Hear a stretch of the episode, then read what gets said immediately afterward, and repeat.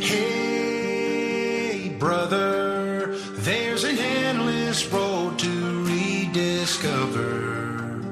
Hey, sister, know the water's sweet, but blood is thicker. Protagonistas los jóvenes.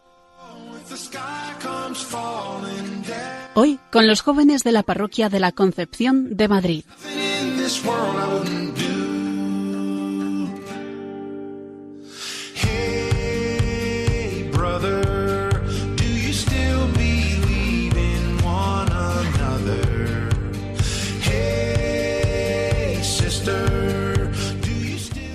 Buenas noches y bienvenidos a esta hora de radio, a esta hora nocturna y a este espacio que es para vosotros, para los jóvenes. Como todos los meses, en concreto los terceros martes de cada mes, de 11 a 12 de la noche, este es tu espacio. Sí, para ti que eres joven o que te sientes joven, porque esto es para gente de todas las edades. Aquí hablamos, ya lo sabes, de temas que te afectan en tu día a día. Nos hacemos las preguntas que tú te haces y nos ponemos en tu piel, en la piel de un joven del siglo XXI que quiere vivir en cristiano.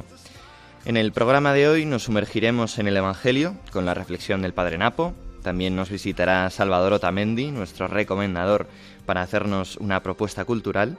Para continuar, Ana Martín nos hablará de una iniciativa de evangelización en Internet.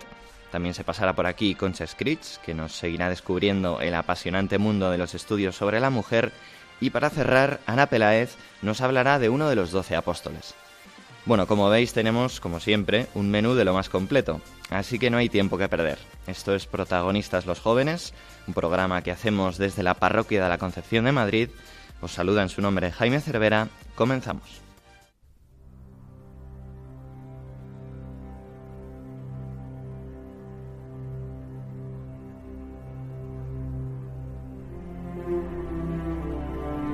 Caminando con el Maestro.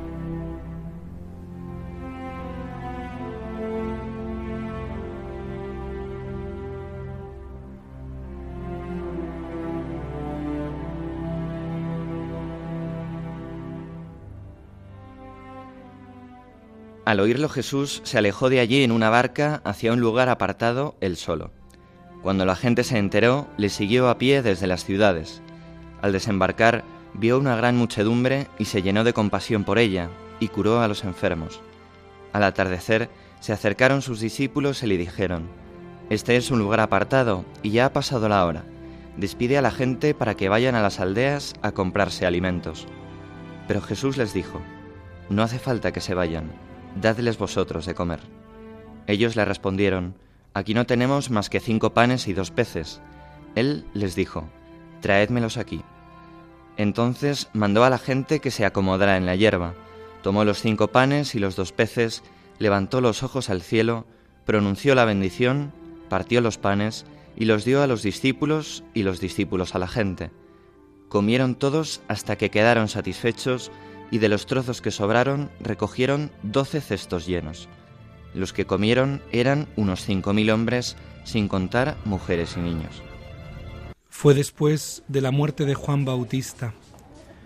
Una vez que a Jesús le llega la noticia de que Herodes ha decapitado a Juan, el Evangelio de San Mateo nos indica que se retiró a un lugar solitario en barca, yendo aparte a una orilla para estar en soledad. Es verdad que este movimiento de Jesús fue acompañado por la gente que, enterándose de dónde estaban, también cruzan la orilla del lago para encontrarse con él. Jesús, en este momento de su ministerio, atrae a una multitud que no se, se aparta de él ni a sol ni a sombra. Jesús, buscando soledad para digerir la muerte de Juan Bautista, al final se encuentra de nuevo reunido con gente y allí tiene un gesto que expresa lo que es su vida, expresa su identidad y expresa qué ha significado para él la muerte de Juan Bautista. El Señor va a multiplicar el pan, dando a entender que su vida también tiene que ser devorada para que muchos vivan. La muerte de Juan de esta manera anuncia para Jesús su propia muerte. El texto nos dice, Al desembarcar, vio una gran muchedumbre y se llenó de compasión por ella, y curó a los enfermos. Una vez que Jesús desembarca y se encuentra con la gente, se describen tres movimientos típicos que desembocan habitualmente en el bien de otros. Es decir, Jesús ve, siente compasión y cura. Ve a las multitudes que se acercan a Él como ovejas sin pastor, siente compasión, literalmente, eh, la palabra que aquí se emplea en el Evangelio habla de las entrañas. Es decir, hay un movimiento en las entrañas de Jesús que le mueve externamente, en este caso, a curar y a multiplicar el pan. Dice el texto, dice el Evangelio, que ya se hizo tarde y que los discípulos se acercan a Jesús diciéndole que ya es tarde y que tiene que despedir a la gente. Jesús, sin embargo, se resiste a despedir a la multitud y lo que propone es algo absolutamente inesperado para sus discípulos. No hace falta que se vayan, dadles vosotros de comer. Ante esta propuesta inesperada, los discípulos proponen la objeción más normal. No tenemos. No tenemos comida para dar de comer a más de cinco mil hombres, sin contar niños y mujeres. Es evidente. Y allí aparece la pobreza humana, la carencia humana, que Jesús convierte en algo infinito, en algo de proporciones absolutamente desmesuradas. Cinco panes y dos peces. Es evidente que esto no da para dar de comer a cinco mil hombres. Sin embargo, a Jesús le basta un poco para hacerlo mucho. Una vez que los panes y los peces están en sus manos, él, levantando los ojos al cielo, pronunció la bendición y partiendo los panes se los dio a los discípulos y los discípulos a la gente. Aquí, por lo tanto, se produce lo que Jesús antes les ha dicho, dadles vosotros de comer. Porque las manos que reparten el pan van a ser las manos de los apóstoles. Lo que la gente hambrienta va a ver es que la mano de los doce es prolongación de la gracia de Jesús. Pero es que además, este partir el pan y darlo a comer es también el modo en el que Jesús expresa su propia existencia. Él sabe que su vida tiene que ser devorada tiene que ser comida por los demás como la vida de Juan Bautista ha sido devorada en su caso por la muerte. El texto nos dice que comieron todos y se saciaron, es decir, Jesús quita dos hambres. Una es el hambre de comer y otra es el hambre de plenitud, el hambre de estar saciados. Y Jesús sana el hambre del estómago y el hambre del corazón, es decir, algo que lo llene definitivamente. A Jesús le pedimos en esta noche la gracia de que le acojamos como el pan de nuestra vida, como el pan del camino, como el pan que llena el estómago y que además llena el corazón. Pues ahora que después de habernos metido en el Evangelio ya estamos entonados, os invito a escuchar con atención. ¿Lo oís? Sí, es él, el recomendador.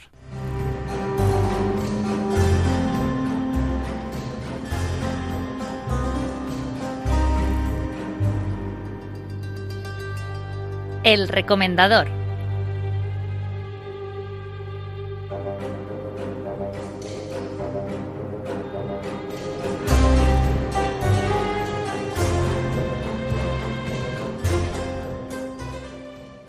Salvat Tamendi, ¿cómo estás? Buenas noches. Muy buenas noches, Jaime, otra vez por aquí. ¿Cómo pasa el tiempo, eh? Efectivamente, Salva, el tiempo vuela. Oye, ¿qué recomendaciones nos traes hoy? Bueno, pues hoy traigo una sugerencia algo refrescante, que hace mucha falta, ¿verdad, Jaime? Eh, nos estamos derritiendo. Necesitamos combatir el calor, pues también con lecturas y cine, con cosas que nos hagan pensar en el fresquito, la nieve, el frío Así que hoy vamos a hablar un cómic, Las aventuras de Tintín.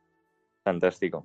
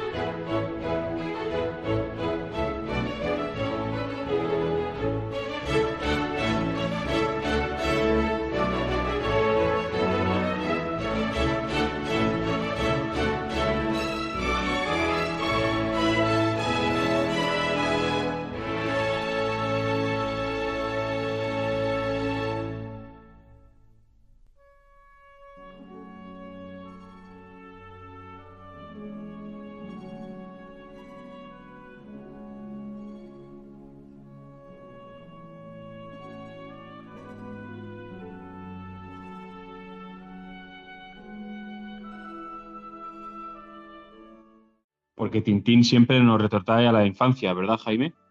Totalmente, Salva. De hecho, bueno, yo estudié periodismo y no descarto para nada que parte de culpa la tenga Tintín. ¿eh? Efectivamente, en mi caso, Tintín me influyó muchísimo a la hora de viajar, de tener inquietud por las cosas, por la historia, por la cultura. Eh, yo, de hecho, agradezco muchísimo que mis padres pusieran en mis manos estos estupendos cómics. Y vamos, te puedo garantizar que pasaba horas y horas leyéndolos y releyéndolos. Tintín tiene los mejores ingredientes para pasar largas y agradables horas de lectura veraniega. Aventuras, eh, viajes, misterio, personajes inolvidables como nuestro querido Capitán Haddock, que daba, la inventiva con los insultos y las palabras malsonantes de manera. Eh, también búsqueda de tesoros. Bueno, eh, además, ¿por qué no decirlo? Eh, con Tintín también aprendíamos de muchas virtudes humanas, ¿no? Como la, la justicia, la prudencia, la amistad, la lealtad, ¿no? Que es importante, ¿no? Reconocerlos. Y por eso recomendamos que este verano dejemos el móvil en la habitación, lo, debajo de la almohada, y nos sumerjamos en estos formidables pasatiempos para mayores y para pequeños. Tintín puede hacer nacer en los chavales una vocación periodística como a ti, Jaime, nunca se sabe. Sin duda, sin duda. Oye, Salva, ¿y alguna aventura de Tintín que a ti te, te mueva en particular? Pues mira, la verdad es que he pensado en Tintín en el Tíbet. Eh, por tres razones principalmente. Primero, porque transcurre en un ambiente fresquito, y ya hemos dicho que eso es una condición sine qua non para leernos un Tintín. Segundo, porque es una de las aventuras más, personal, más personales del personaje eh, y porque es la historia favorita del autor. Resulta que Zhang, el coprotagonista de este cómic, está basado en un gran amigo de Hergé, el autor de Tintín. Y de hecho es, junto al Capone, el único personaje real de las historias de Tintín. Así que, bueno, ahí va la recomendación. Fenomenal, Salva. Pues como siempre, procuraremos hacerte caso. Eh, han sido muchas recomendaciones este curso. A lo mejor alguien todavía está con alguna pendiente, pero la añadimos a la lista. Eh, nos vemos el mes que viene. Genial, Jaime. Un fuerte abrazo. Hasta entonces. Venga, pasar ese buen verano.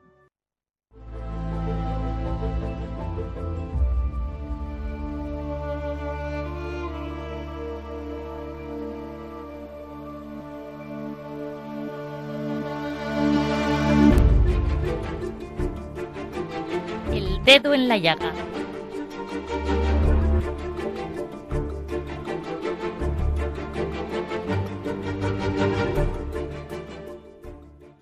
Bueno, uno de los temas más espinosos que se nos presentan a los hombres y mujeres, eh, tanto a los no cristianos como también a los cristianos, es el problema del dolor.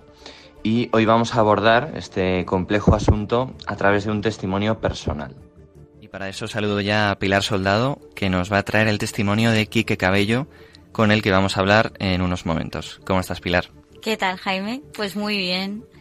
Bueno, bienvenida. Eh, bueno, cuéntanos un poco eh, quién es Quique y, cuál es su situación. Bueno, pues Quique es principalmente un amigo mío. Nos conocimos por algo muy bonito y es que ambos tenemos una pasión en común, que es la música. Así que bueno, yo tenía un coro en una parroquia, él se acercó un día y empezamos a cantar juntos. Entonces a partir de ahí nació una amistad que, hemos llevado pues hasta el día de hoy. Qué bonito. Y bueno, y eso, cuéntanos qué, es lo que le ocurre a, Kike, aunque él ahora nos dará más detalles, pero... Pues bueno, Kike es un chaval muy normal, eh, un chico sano, trabaja en un colegio, muy feliz y repentinamente un día eh, se encuentra mal, sufre un pequeño, una pequeña parálisis desmayo y tiene que ir al hospital y le diagnostican un síndrome que para nosotros, para lo que era el coro, era desconocido. Eh, bueno, nuestros amigos, ¿no? nadie tenía ni idea de esta enfermedad que era. Es el síndrome de Guillain-Barré, por el que parece que queda completamente paralizado y también su vida, ¿no? de un día para otro, Quique no puede hacer lo que podía hacer antes. Y tiene que no solo dejar el coro, sino dejar pues la vida que llevaba hasta entonces en Madrid. Muy bien, pues sin más dilación, saludamos ya a Quique. Quique. Hola, ¿qué tal? Bienvenido, bienvenido a Protagonistas los Jóvenes. Encantado de, de que estés con nosotros. Y Gracias. déjame que te pregunte en primer lugar, bueno, cuéntanos algo sobre ti, ¿no? Sobre tu familia, tu, tu trabajo, eh, tus aficiones. Ya nos, ha, ya nos ha contado un poco Pilar, pero queremos oírlo de primera mano. Pues, mira, yo vivía en Madrid hasta hace prácticamente un año, que fue cuando, cuando ocurrió esto. Y, bueno, pues eh, yo trabajo allí, soy de aquí, soy de Córdoba, y me fui allí a trabajar. Yo hice ADE, y nada, me fui allí a- hace ya pues casi 10 años a, a buscar trabajo y nada, la verdad que tenía ya la vida allí pues bastante hecha y, y mi amigo y todo, pues principalmente que es donde conocí a Pilar, que a través de la, de la iglesia de la Concepción, aquí en Goya. Qué bueno. Eh, bueno, pues para los que somos un poco profanos en medicina, cuéntanos exactamente eh, cuál es el síndrome que tú tienes, el de Guillain-Barré, eh, y un Sí. poco, o sea, cómo has vivido tu situación durante estos últimos meses. Pues el síndrome es, mm, bueno, pues es una afección que en la que tu propio sistema, el sistema inmunológico, mm, en vez de atacar a, a un- una infección que tú coges, pues en vez de atacar la infección, ataca al sistema nervioso. Entonces, como que de, de buenas primeras te quedas paralizado. Eh, totalmente, vamos. Yo estaba, yo estaba a me- a mediados finales de diciembre preparándome casi para volver a casa por Navidad. Y unos días antes, pues ya me encontraba yo un poco regular. Y de un día para otro, pues me vi en una UCI. Y entonces, o sea, te, es una cosa como que entra muy rápido y, y de buena primera pues estás de hacer tu vida normal a, a, ya te digo, a totalmente paralizado sin poder mover nada de, de tu cuerpo en, en una UCI. Eh, Quique, bueno, eh, hola, ¿qué tal? ¿Cómo estás? Hola Pilar, ¿qué tal? que entonces, bueno, de repente te encuentras en una UCI y, y ¿qué es lo que se te pasa como cristiano por la cabeza? De, ¿No? Decir, no me puedo creer que esto me haya pasado a mí, Señor, ¿por qué me haces esto? ¿Qué, qué- qué es lo que piensas? ¿Que, que no O sea, te parece eh, injusto?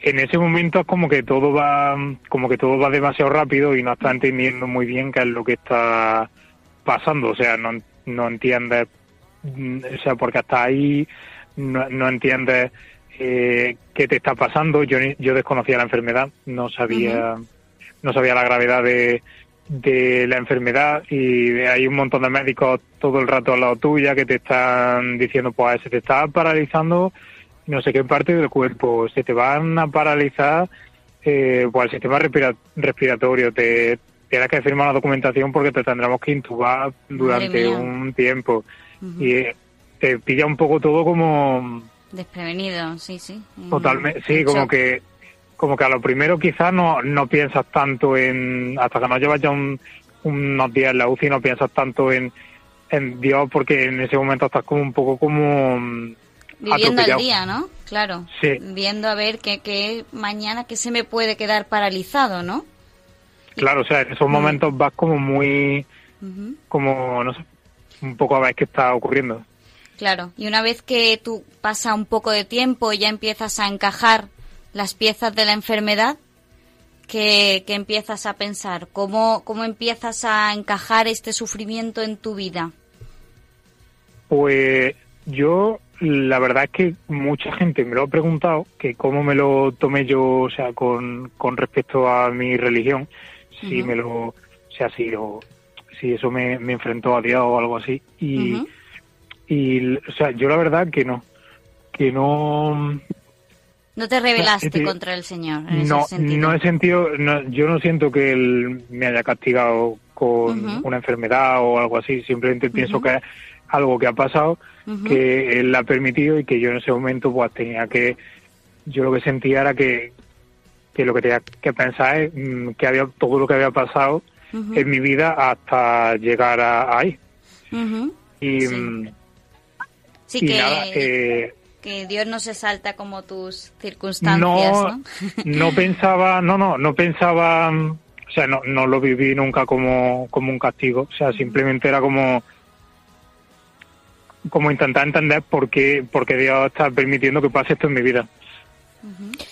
Eh, oye, Quique, me gustaría que nos hablaras de los malos momentos, porque seguro que los habrá habido a lo largo de estos meses. Eh, Pues, ¿cómo haces para, para seguir adelante en esos momentos? Pues hay días para todo, ¿no? Mm. hay días para todo. Y bueno, pues eh, en los días así un poco más difíciles, pues yo creo que, que está, bueno, que, que yo al menos lo que digo yo, pues, pues este día es así, ¿sabes? Y, y lo que lo que tengo es una cosa es una cosa grave no y no y no sí o sea y si un día estoy más triste o más mm, pues frustrado no por las limitaciones que, que esto me, me trae no pues bueno, pues es que ya está, pues es que tiene que haber días así, o sea, es parte de la enfermedad. Oye, Kike, y quería preguntarte también, ¿tú notas que la oración de los demás, de tu familia, de tus amigos, mm, te está llevando a sobrellevar esta situación? Pues sí, la verdad es que mm, muchísimo. Y, y, ahora, y ahora, aunque sigo presente, es más difícil de, me cuesta más percibirlo, pero en aquel momento en el que mm, o sea, está o sea, en el que todo se ha venido abajo, ¿no? Y hasta ahí en, en el hospital y, eso y no hay nada, no hay no hay nada, ¿no?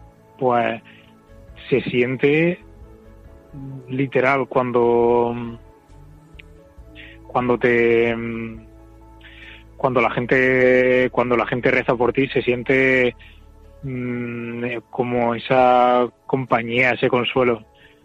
Se siente. Ahora ya en el día a día es verdad que me cuesta más percibirlo, pero en un momento así, sí, claramente.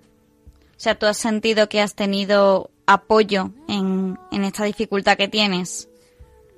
Sí, muchísimo. Por, por parte de, de mi familia, por parte de, de mi amigo, eh, por parte de, del trabajo. De, yo trabajo en un cole que, que es de las hermanas de la consolación y, y sí que y sí que noté esa consolación, esa consolación en, el, en la dificultad y ese, decir, madre mía, cuántas cosas le sobran a uno en la vida, ¿no? Y, y que poco se da cuenta de lo que importa.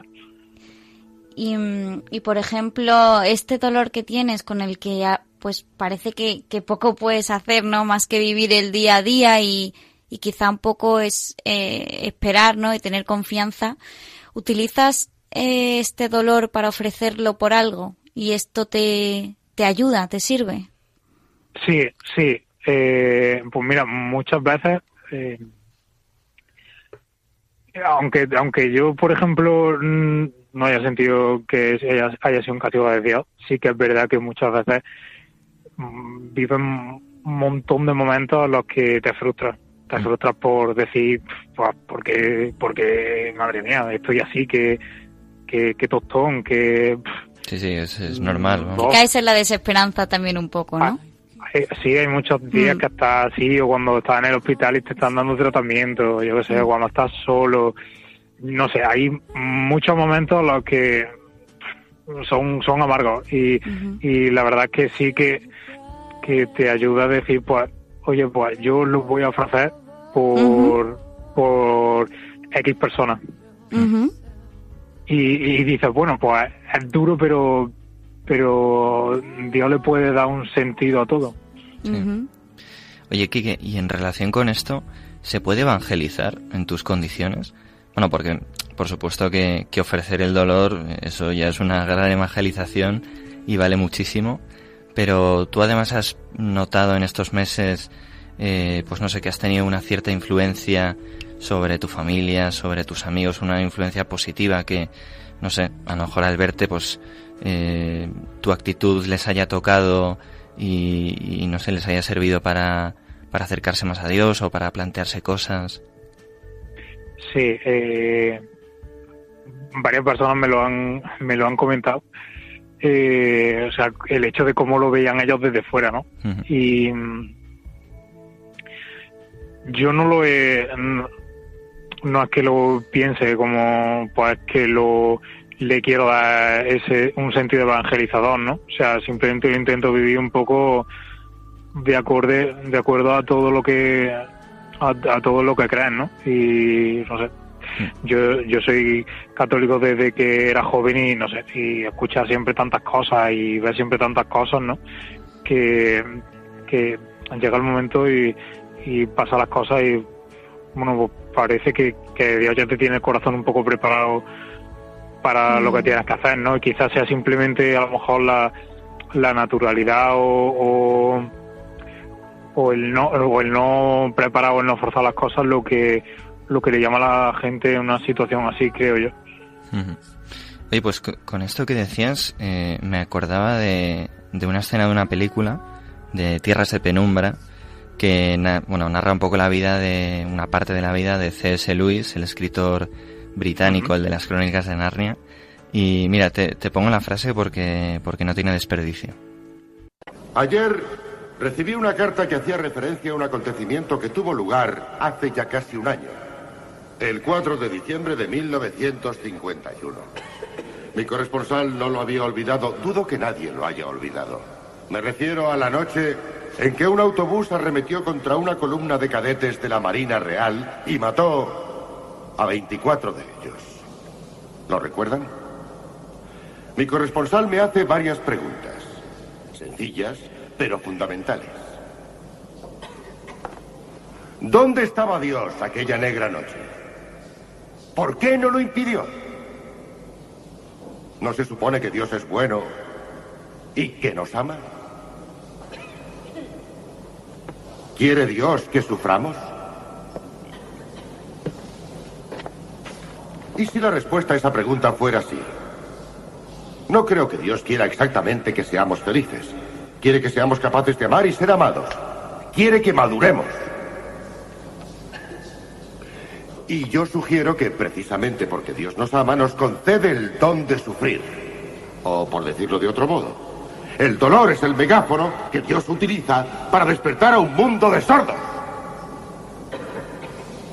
Porque somos como bloques de piedra a partir de los cuales el escultor poco a poco va formando la figura de un hombre. Los golpes de su cincel que tanto daño nos hacen, también nos hacen perfectos. Muchas gracias. Bueno, pues esta era la, la frase de la película Tierras de Penumbra. Y, y a raíz de esto te, te quería preguntar, Quique, eh, no sé si tú notas eh, que, esta situación que estás viviendo, eh, pues te ha pasado algo parecido. Si notas que Dios te está, bueno, pues modelando, ¿no? Eh, no sé si has aprendido algo de esta situación, eh, si esto te ha llevado a, a cambiar algo en tu vida. Hombre, te, no sé, me parece que yo, yo en, la, en la oración le decía a Dios, digo, me parece que Dios está muy sordo porque ha sido la manera más, drástica de, de hacerme entender, de hacerme entender algo, ¿no? Sí. Y, y pues sí que como, como te comentaba antes, pues sí que te es una situación que te hace plantearte, no sé, muchas cosas, ¿no? O, o que le estás dando importancia y, y a que no, a lo mejor pues vivía demasiado obsesionado con cosas que no que en verdad pues luego no, no eran nada no y, cuando estás así te das cuenta de de que de qué cosas son importantes no y casi todo casi casi todo el 99% son personas. Sí. son las personas que más desapercibidas pasan en nuestra vida. Pues casi nada. Eh, oye, Quique, pues muchas gracias por, por tu testimonio, por tus palabras, eh, por ese ofrecimiento que haces de tu dolor. Nosotros rezamos por ti, pero yo casi tengo más ganas de decirte que, que reces tú por nosotros porque realmente vale mucho. Así que muchas gracias por, por haber estado hoy con nosotros. Muchas gracias, A Quique. vosotros. Un abrazo grande. a vosotros un abrazo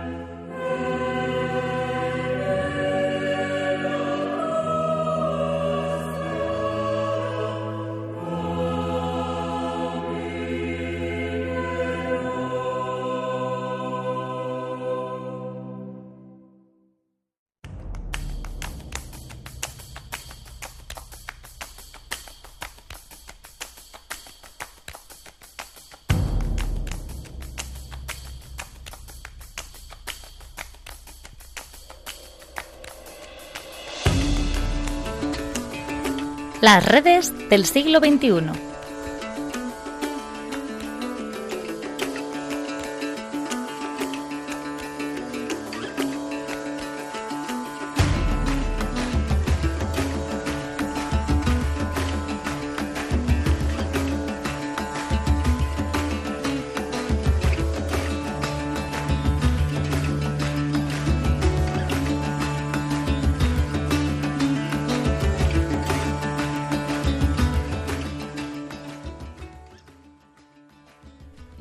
En este momento del programa nos vamos de pesca. ¿Con quién? Pues con Ana Martín. ¿Qué tal? Buenas noches, Jaime. A ver, cuéntanos, ¿qué nos traes hoy? La iniciativa de la que hablaremos hoy creo que puede gustar mucho, especialmente a los oyentes que sean de ciencias. Ya me estás dejando fuera, Anita. No, bueno, a ver, a ver, cu- cuéntame por qué en concreto para los de ciencias. Te cuento. Bueno, sencillamente porque es la Sociedad de Científicos Católicos, Ujú. o su nombre original en inglés es Society of Catholic Scientists. Vale. Entonces no me malinterpretes, gente como tú y yo podemos también empaparnos de lo que ofrece, pero sin duda alguien con un perfil más científico le sacará más partido. Me hago cargo, me hago cargo. Pero vaya, que esta institución también cuenta con intelectuales, historiadores, así que la participación no te sería del todo ajena. Bueno, me consuela oír eso y seguro que a otros compañeros de letras míos también que nos escuchen, pues lo mismo. Eh, oye, dime, ¿esta sociedad eh, en qué consiste exactamente? Sí, pues la Sociedad de Científicos Católicos es una organización internacional que se fundó en junio del 16 para fomentar el compañerismo entre los científicos católicos y dar testimonio de la armonía de fe y razón. Oye, pues muy en la línea de la encíclica Fides et Ratio, ¿no? De nuestro querido Juan Pablo II. Efectivamente. De hecho, nace precisamente como respuesta a esa exhortación en la que el Papa invitaba a los miembros de la Iglesia, que son científicos activos, a estar al servicio de aquellos que intentan integrar los mundos de la ciencia y la religión en sus propias vidas intelectuales y espirituales. Estupendo. Oye, ¿y cómo llevan a cabo esta labor? Bueno, pues hace esto a través de conferencias anuales, conferencias regionales y otras actividades por el estilo. También mediante material educativo y algunos artículos que publican en su sitio web. Y entiendo que hay que inscribirse de alguna forma para ser miembro, ¿no? Eh, sí, para ser miembro efectivamente hay que registrarse y es muy sencillo. Se rellena un formulario disponible en la página web y luego hay que esperar a que las nuevas solicitudes se aprueben por voto del comité de membresía, como ves, muy serio todo, y, y por la Junta también. Vale, o sea que con esto realmente harán bastante criba de gente, ¿no? Bueno, sí, no. Quiero decir, seleccionan muy buenos perfiles, pero fíjate que en sus primeros cinco años la sociedad creció a 1.600 miembros en más de 50 países, o sea que... Retiro lo dicho entonces. Oye, pero ¿es necesario ser miembro para disfrutar de lo que ofrece? Eh, para algunas cosas sí, pero por lo general si vas a la sección ideas de la web tienes acceso gratis a cantidad de artículos, vídeos de YouTube, conferencias, cursos, así que luego ya es cuestión de pensarse si a uno le compensa hacerse la versión premium. Oye, y a todo esto eh, no nos has dado todavía la, la dirección de la página web. Ay, sí, perdona. es www.catholicscientists.org, o sea, científicos católicos en inglés, todo Vale. junto. Eh, y nada, desde este portal nuestros oyentes pueden encontrar información mucho más detallada y acceder desde allí a todas las secciones que tiene. Eh, también ahí se publican los eventos que organizan y los que ya han pasado, noticias, artículos, vídeos, en fin, todo el material. Estupendo, pues apuntado queda. Entonces, los beneficios de pertenecer a esta red, más o menos, ¿cuáles serían? Eh, mira, principalmente son cuatro. Los miembros pueden asistir a la conferencia anual y participar en otras actividades. Luego también tienen acceso a un directorio privado de los miembros de la sociedad. Eh, por otro lado, pueden participar en un foro en línea privado.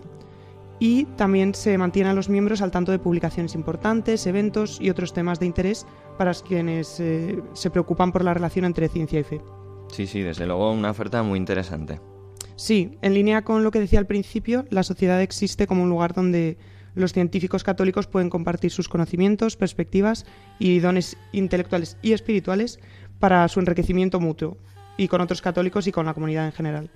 Vale, o sea que podemos afirmar que la sociedad se adhiere a la fe de la Iglesia Católica y funciona acorde a su magisterio, ¿no? Eso es. Lo único que hay que recalcar es que la sociedad, estando abierta a científicos que son católicos practicantes, no pretende representar o hablar por todos los científicos católicos. Vale. O sea, no toma posiciones sobre cuestiones científicas controvertidas entre expertos científicos relevantes y tampoco realiza incidencia política ni emite pronunciamientos sobre temas de política pública. Vale, buen planteamiento este. Pues nada, Anita, eh, muchas gracias por traernos otra vez una red de estas de evangelización para este siglo. Recordamos catholicscientists.org Y oye, pues hasta el mes que viene. Gracias a vosotros, como siempre. Venga, hasta la próxima. Hasta la próxima.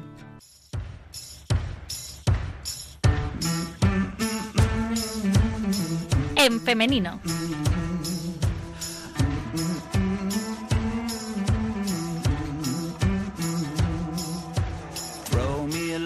A stone in the water, watch the mud rise up. Dress me like a lamb for the slaughter, pour me in your cup. Should've known we'd bring trouble, trouble gonna find you here. Trouble. Pues en este punto del programa nos adentramos de nuevo un mes más en el mundo de las mujeres. ¿Con quién? Pues con Concha Scritch. ¿Cómo estás, Concha?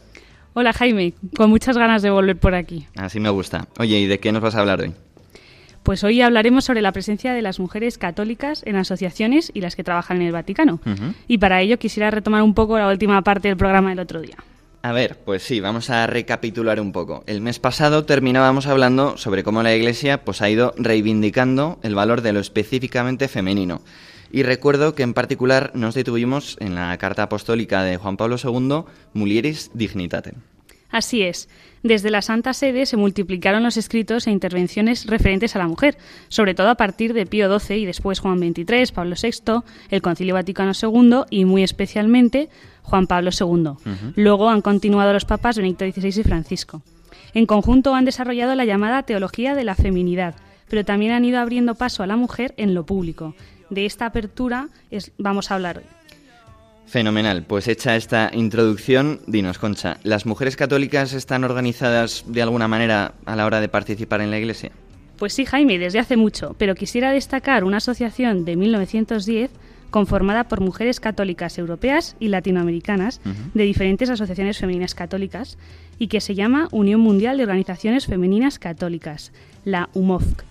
Esta tiene como objetivo promover la presencia, participación y corresponsabilidad de las mujeres católicas en la sociedad y la Iglesia, para permitirles dos cosas, realizar su misión evangelizadora y trabajar por el desarrollo humano. Y todo esto a nivel internacional. Vale, Concha. Y oye, ¿hay alguna iniciativa interesante que nos quieras comentar así en particular? La verdad que desde esta asociación tiene muchas iniciativas, pero a mí me ha gustado mucho una de hace muy poco, el Observatorio Mundial de las Mujeres. Desde ahí se pretende testimoniar, describir y evaluar las situaciones de las mujeres en los cinco continentes para dar visibilidad y poner en la agenda global las privaciones, desafíos y potencialidades de las mujeres. Han hecho ya algún informe sobre África y América Latina, que, eh, fruto de este trabajo del observatorio. Oye, qué, qué interesante. ¿Y este trabajo que comentas, luego lo ponen en común de alguna forma o lo dan a conocer, no sé, a otras entidades internacionales? Sí, no cae nada en saco roto. Eh, de hecho, la UMOFC tiene estatuto consultivo ante Naciones Unidas y varios de sus organismos internacionales, pues la ECOSOC, la FAO, la UNESCO, la UNICEF eh, y además en- ante el Consejo de Europa. Y ya hablando de España, eh, ¿qué asociaciones están dentro de la UMOFC, de la Unión Mundial que, que nos estabas comentando? Pues que yo sepa hay cuatro. La Asociación Católica de Propagandistas, la Adoración Nocturna Femenina de España, la Acción Católica General de Adultos de España y Manos Unidas. Oye, Concha, ¿y hay alguna mujer española reseñable eh, dentro de este grupo de asociaciones y de la que podamos aprender? Pues mira, sí, Pilar Velosillo, que está en proceso de beatificación además. Ella estudió magisterio en la Academia Veritas de la institución teresiana de la- del Padre Póveda y fue presidenta nacional de las jóvenes de la Acción Católica y luego de la rama general de mujeres de Acción Católica. Desde tal presidencia ya elaboró planes de formación para las mujeres, puso en funcionamiento centros de cultura popular y lanzó por primera vez la campaña contra el hambre, Hoy Manos Unidas, como apuesta por el tercer mundo. Casi De nada. ahí, luego daría el salto a la Unión Mundial de Organizaciones Femeninas Católicas, de la que sería presidenta entre 1961 y 1974, y desde allí, pues eh, quisiera reseñar unas palabras que ya eh, dijo, que era eh, de cómo, de cuál era el rol de las mujeres, ¿no? Nosotras las mujeres somos las protagonistas de este momento histórico, caracterizado por el despertar de la conciencia femenina en el mundo. Y para ello, ¿qué posibilidades tan providenciales nos proporciona la UMOFC? Además, como presidenta de la UMOFC, fue una de las 23 auditoras que participaron en el Concilio Vaticano II. Oye, porque la participación de las mujeres en este Concilio Vaticano II realmente fue un antes y un después, ¿no? Porque desde entonces ha ido creciendo mucho el número de mujeres en el Vaticano. Sí, por ejemplo, en 2004 el Papa Juan Pablo II nombró a Enrica Rosana como subsecretaria de la Congregación para los Institutos de Vida Consagrada, lo que sorprendió a muchos porque hasta entonces los subsecretarios siempre habían sido sacerdotes. Y ya antes estaba, desde 1974, Flaminia Giovanelli, que ocupó varios cargos, primero el Consejo Pontificio de Justicia y Paz, luego fue nombrada eh, subsecretaria de ese mismo Consejo Pontificio por el Papa Benedicto XVI y ya en 2017 el Papa Francisco la nombró subsecretaria del Dicasterio para el Servicio del Desarrollo Humano Integral, hasta su jubilación en 2019, vamos. Bueno, el Papa Francisco, de hecho, se está destacando mucho en abrir el paso de la mujer eh, dentro del Vaticano, ¿no? Sí, justo salió una encuesta en 2020 que decía que a fecha de 2010, de entre los empleados del Vaticano, alrededor del 17% eran mujeres. Luego, a fecha de 2019, las mujeres eran el 22% de los cargos. Y si ya vemos los años 2020, 2021 y 2022, eh, hay mogollón de, de, nombramientos de mujeres, eh, más allá de los dicasterios. ¿no? Por ejemplo, está Francesca Di Giovanni, que es desde enero de 2020 subsecretaria de la sección para las relaciones con los estados, o Antonella Sciarrone Alibrandi, que es miembro del Consejo Directivo de la Autoridad de Información Financiera, o Rafaela Vicenti, es jefa de la oficina de la Biblioteca Apostólica Vaticana. Sí, y además en febrero del año pasado se dio por primera vez el derecho a voto en el Sínodo de los Obispos a una mujer, concretamente a Sor Nathalie Becard, o el nombramiento también del pasado noviembre en que Petrini, religiosa franciscana, se ha convertido en la número dos, por así decirlo, del Poder Ejecutivo del Vaticano, al ser nombrada secretaria general de la Gobernación. Exacto, te veo puesto, Jaime. Sí, sí, hay que estar puesto en estas cosas. Y ya solo eh, queda destacar una cosa más que el Papa Francisco ha hecho este 19 de marzo de 2022. Hablas, me imagino, de la Constitución Apostólica Predicate Evangelium. Justo. Resulta que en el apartado para el dicasterio para los laicos, la familia y la vida, en el artículo 131 el dicasterio se compromete a, y voy a citar textualmente porque no tiene nada de desperdicio, eh, profundizar en la reflexión sobre la relación entre hombres y mujeres en su respectiva especificidad, reciprocidad, complementariedad e igual dignidad. Contribuye a la reflexión de la Iglesia sobre la identidad y la misión de las mujeres y de los hombres en la Iglesia y en la sociedad, promoviendo su participación, valorando las peculiaridades de las mujeres y de los hombres y también elaborando modelos de conducta para las mujeres en la Iglesia. Entonces, desde ese dicasterio, me imagino que se harán muchos avances sobre el rol de la mujer en el mundo y en la iglesia de hoy, ¿no? Seguro que sí. Muy bien, Concha, pues después de hablar de dicasterios, de documentos apostólicos, eh, de venga de asociaciones, en fin, muchas gracias por habernos acercado un día más, un mes más, eh, pues esta presencia creciente de las mujeres en la iglesia. Y nada, te esperamos el mes que viene para más todavía. De nada, Jaime, siempre un placer.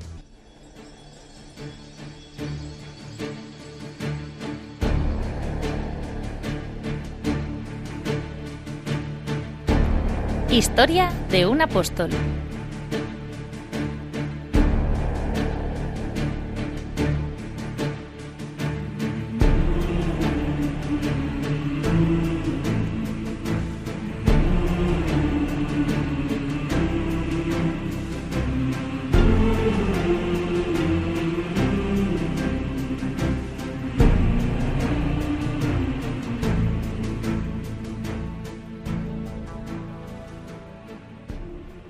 Y ahora nos subimos a la máquina del tiempo y nos vamos a los primeros tiempos de la iglesia. Ana Peláez, buenas noches, ¿qué nos traes hoy? Buenas noches, Jaime. Hoy te contaré un poco sobre Santo Tomás. Ah, sí, Tomás, nombre derivado de la palabra aramea tauma, que significa mellizo. ¿Cómo te quedas?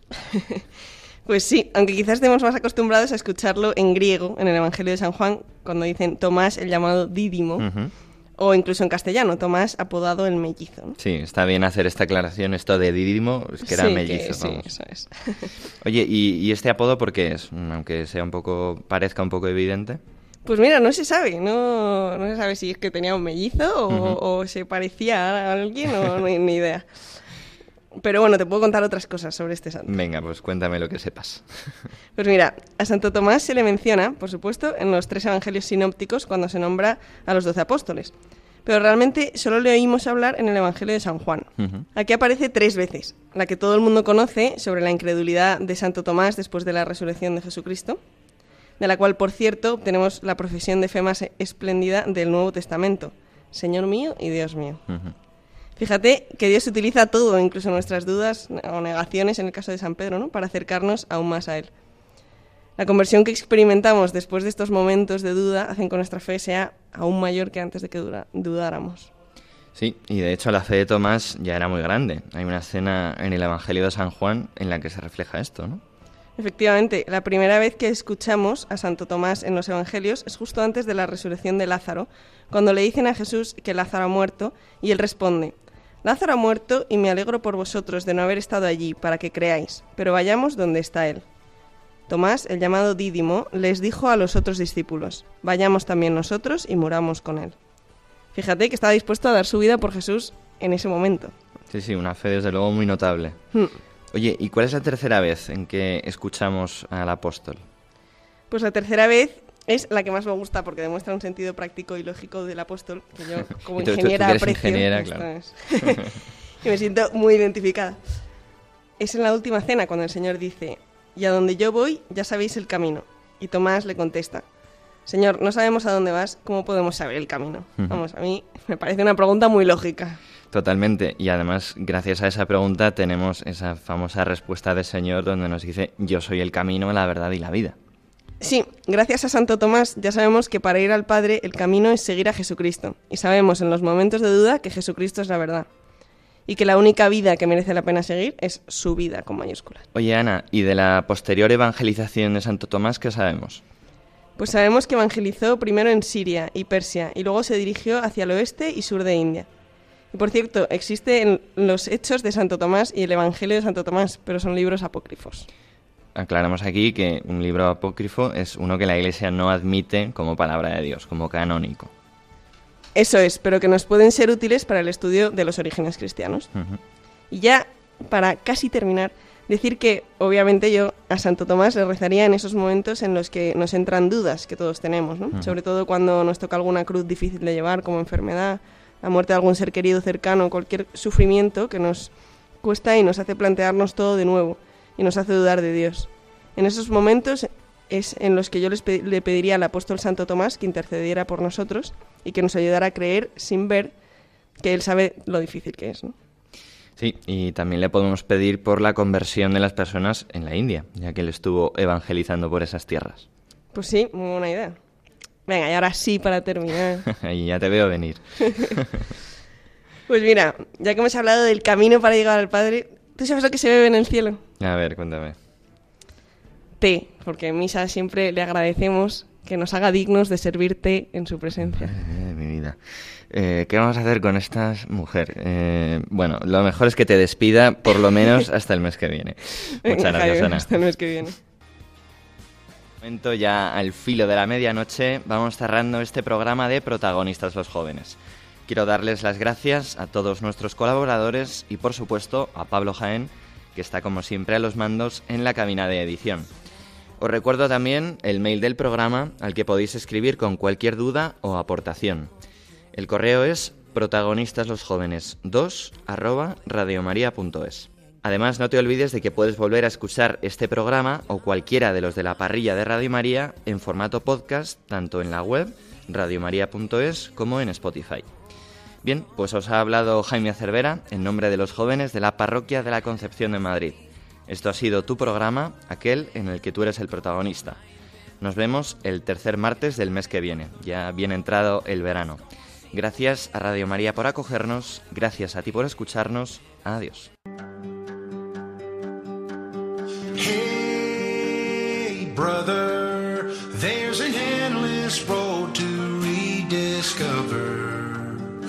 Hey, sister, know the water's sweet, but blood is thicker. Protagonistas los jóvenes. Hoy con los jóvenes de la parroquia de la Concepción de Madrid.